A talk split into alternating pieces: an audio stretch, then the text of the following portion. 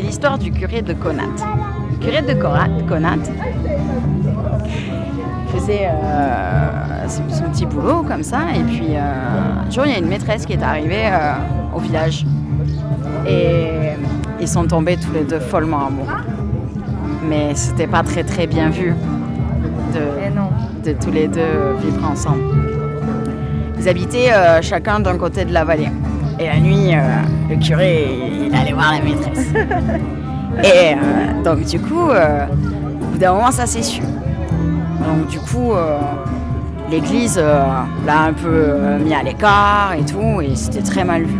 Et un jour, ils ont décidé de s'enfuir, tous les deux. Je suis pas très sûre de l'histoire, mais il me semble que c'est un peu ça. Ils sont partis et ils ont pris le train à Prades.